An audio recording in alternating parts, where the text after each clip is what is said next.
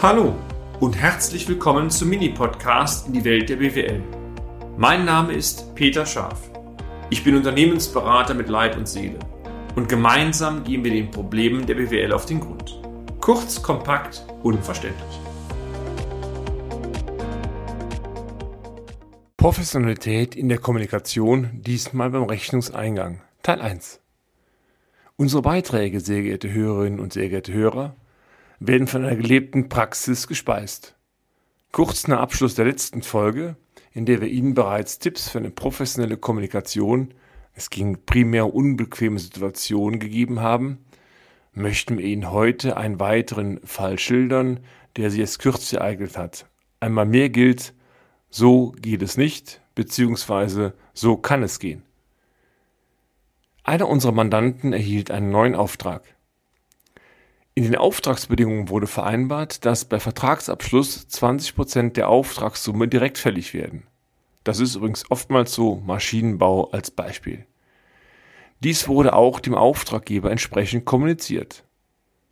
Das Angebot wurde von unserem Mandanten zeitnah erstellt und sogar zeitnah vom Auftraggeber angenommen. Also Optimalfall, man bespricht sich, man kalkuliert, man gibt ein Angebot ab und die Annahme kommt. Alles super. Da unser Mandant über ein erstklassiges Rechnungswesen verfügte, Sie mögen jetzt schmunzeln, aber es gibt tatsächlich Unternehmen, die kaufmännisch tiptop drauf sind, jawohl, Ausrufezeichen, Ausrufezeichen, wurde am gleichen Tag die entsprechende Abschlagsrechnung in vereinbarte Höhe gestellt und elektronisch per Mail übermittelt. Die Zahlungsbedingungen sahen vor, Zahlung bei Sicht machen wir genauso, also kein Zahlungsziel, aber trotzdem der Geldeingang kam nicht. Hieraus resultierte bereits das erste Dilemma für den Mandanten. Was machen wir jetzt? Vereinbart war, dass mit dem Auftrag erst begonnen wird, wenn das Geld da ist. Aber, wir kennen das oder wir kennen das selber, die Realität sieht oftmals anders aus.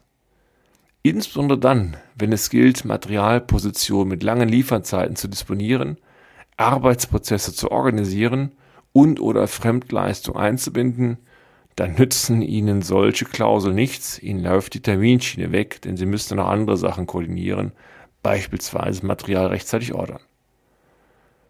Quintessenz, formal juristisch, auch wenn wir sicherlich keine Juristen sein sind, muss nichts getan werden, aber die Realität zeigt, wenn Sie Ihren Workflow nur halbwegs vernünftig aufrechterhalten wollen, werden Sie tendenziell doch anders handeln müssen.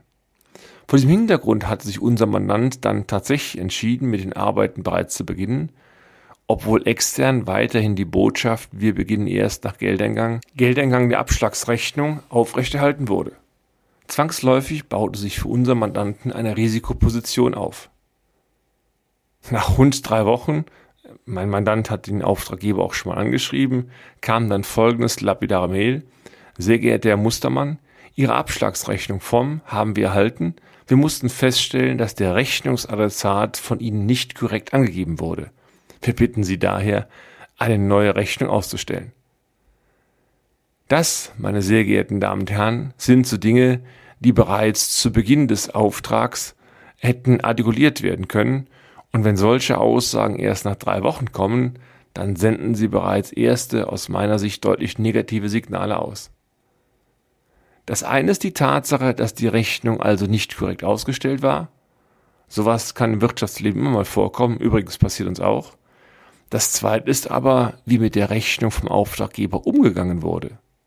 Denn wie kann es sein, dass so etwas erst drei Wochen nach Rechnungsversand festgestellt wird? Oder wurde das bereits von vornherein festgestellt, aber bewusst ignoriert um damit ein weiteres, nennen wir es mal, Zahlungsziel herauszubekommen. Bitte nehmen Sie den Begriff Zahlungsziel nicht zu wörtlich, denn im konkreten Fall war ja kein Zahlungsziel vereinbart. Also Quintessenz, der Fall kann auch aufgetreten oder kann auch auftreten, wenn ein Zahlungsziel steht mit 30 Tagen. Die 30 Tage laufen dann aus Sicht des Auftraggebers meistens erst dann, wenn er seiner Ansicht nach eine korrekte Rechnung erhalten hat. Quintessenz Vermeiden Sie negative Signale in Ihren Geschäftsbeziehungen. Wenn Fehler passieren, ist das das eine, Aber unter Kaufleuten gibt es auch eine sogenannte Rügepflicht. Also Quintessenz, das eine ist, die Rechnung war falsch, der Umgang damit geht gar nicht und es zeigt immer mehr, man kann auch mit Problemfällen vergleichsweise gut umgehen, man muss nur wissen, wie. Wie nun ein professioneller Umgang mit einer solchen Situation tatsächlich vonstatten gehen kann, dazu haben wir Ihnen wiederum diverse bekannte Tipps zusammengestellt und die, meine sehr verehrten Damen und Herren, die erfahren Sie von uns in der nächsten Folge. Bis dann, Ihr Peter Scharf. Und damit sind wir auch schon am Ende des heutigen Podcasts. Haben wir Ihr Interesse geweckt? Fein. Dann besuchen Sie uns doch einmal auf unserer Homepage unter www.scharf-office.de und schalten Sie auch beim nächsten Mal wieder ein auf eine kleine Reise in die Welt der BWL. Ihr Peter Scharf.